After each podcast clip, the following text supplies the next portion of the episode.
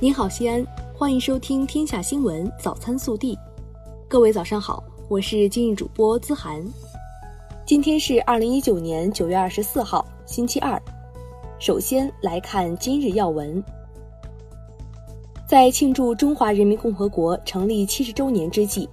中共中央总书记、国家主席、中央军委主席习近平二十三号前往北京展览馆。参观伟大历程、辉煌成就，庆祝中华人民共和国成立七十周年大型成就展。他强调，七十年后再出发，而今迈步从头越，要高举旗帜，团结一致，锐意进取，为夺取新时代中国特色社会主义伟大胜利不懈奋进。本地新闻：九月二十三号，省委常委、市委书记王浩。在西咸新区开展调研，他强调要深入实施创新驱动发展，加速建设大西安新中心。九月二十三号上午，我市与汉中市举行对接帮扶工作座谈会，市长李明远、汉中市市长方红卫出席并讲话。九月二十三号下午，我市与马来西亚沙巴州亚庇市签署友好合作谅解备忘录。市长李明远出席并会见沙巴州副首席部长兼旅游文化及环境部长刘敬之，市委常委、副市长王林出席并签约。九月二十三号，西安市“奋斗新时代，阔步新征程”主题系列新闻发布会第二场举行，集中展示鄠邑区七十年经济社会发展成就。鄠邑区生产总值由一九四九年的零点一二亿元增加到二零一八年的二百一十七点二六亿元。昨日市统计局发布的系列报告显示，一九七八年到二零一八年，西安累计接待游客十四点三五亿人次，其中接待海外游客两千四百七十四点四九万人次，实现旅游总收入一万一千九百零九点二四亿元。旅游业逐步壮大，成为西安五大支柱产业之一。记者二十三号从陕西城际铁路有限公司组织的试乘活动上获悉，西安人翘首以盼的西安北至机场城际铁路目前已具备开通条件，将于近日开通运营。线路全长二十九点三一千米，全程用时三十三分钟，单程票价十六元。二十三号。记者从陕西省公安厅交警总队了解到，为了进一步加强电动自行车管理，规范电动自行车通行秩序，预防道路交通事故，我省决定从九月二十四号起启动电动自行车登记挂牌工作，明年起无牌车辆禁止上路。记者昨日从省教育厅获悉，为全面提升我省教师学历层次和专业素质能力。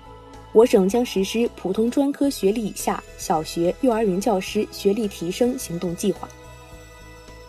九月二十三号，记者从西安市教育局获悉，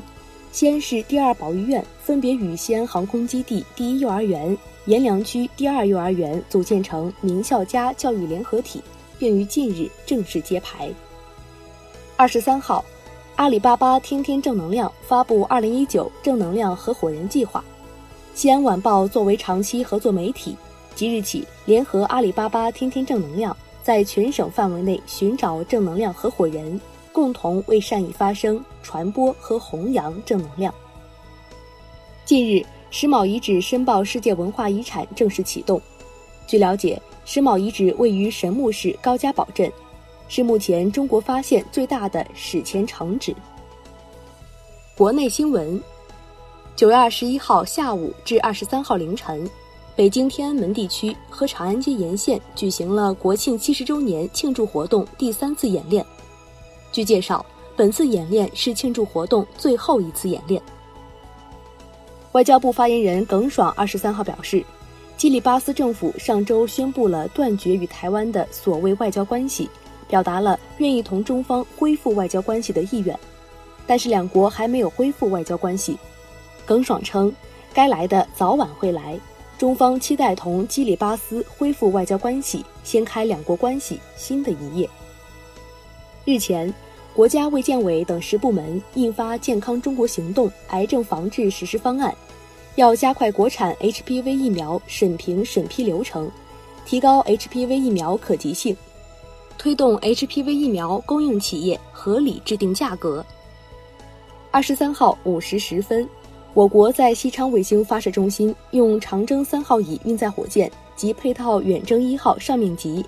以一箭双星方式成功发射第四十七、四十八颗北斗导航卫星。嫦娥四号着陆器和玉兔二号月球车安全度过长达十四天的月夜极低温环境，分别于九月二十三号二十时二十六分。和二十二号二十时三十分受光照成功自主唤醒，进入第十个月昼工作期。近日，检察机关依法分别对湖南省人大常委会原党组成员、副主任向丽丽，原国家质量监督检查检疫总局党组成员、副局长魏传忠决定逮捕。九寨沟管理局二十三号发布公告，九寨沟景区拟于二零一九年九月二十七号起。部分景观恢复对外开放。根据公告，九寨沟景区将实行单日最大限量控制，目前最大限量为每天五千人，接待对象为旅行社组织的团队游客，暂不接待散客。二十三号，在二零一九年女排世界杯第七轮争夺中，中国女排以三比零战胜美国女排，赢得七连胜。暖新闻。这几天，一段十四秒的视频火爆全网。